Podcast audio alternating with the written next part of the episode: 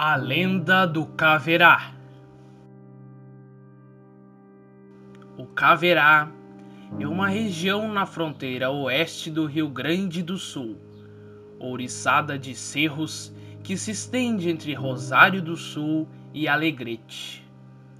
Na Revolução de 1923, entre os maragatos, os revolucionários e os chimangos, os legalistas, o Caverá foi o santuário do caudilho maragato Honório Lemes, justamente apelidado o Leão do Caverá.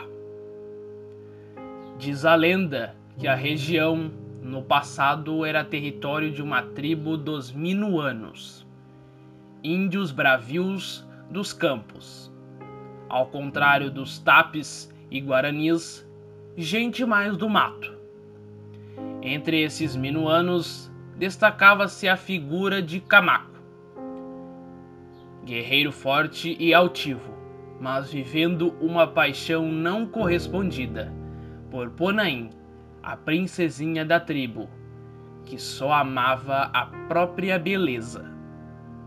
Os melhores frutos de suas caçadas, os mais valiosos troféus de seus combates, Camaco vinha a depositar aos pés de Ponaim, sem conseguir dela qualquer demonstração de amor.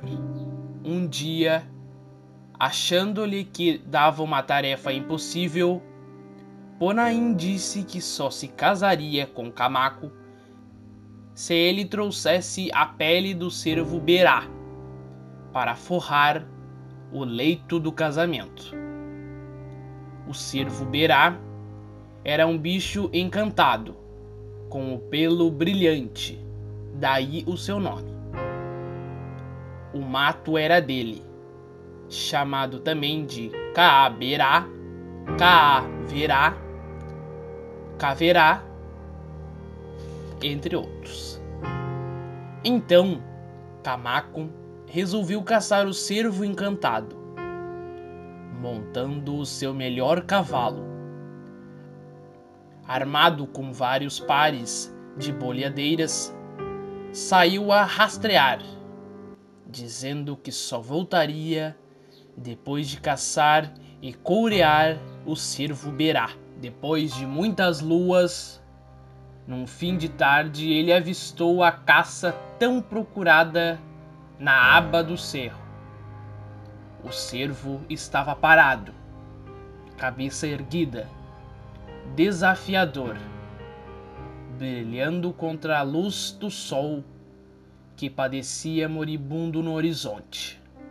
Sem medo, Camaco taloneou o cavalo, desprendeu da cintura um par de bolhadeiras e fez as pedras unirem, arrodeando por cima da cabeça. Então, no justo momento em que o cervo Berá deu um salto para a frente, quando o guerreiro atirou as Três Marias, houve um grande estouro no cerro. E uma serração muito forte tapou tudo.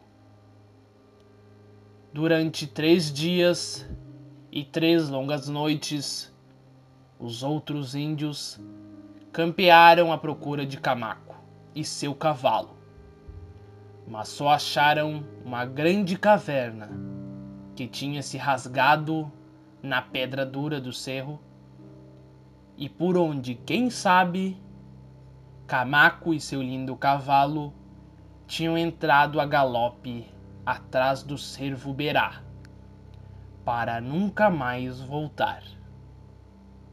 Mais uma lenda contada no sul do país.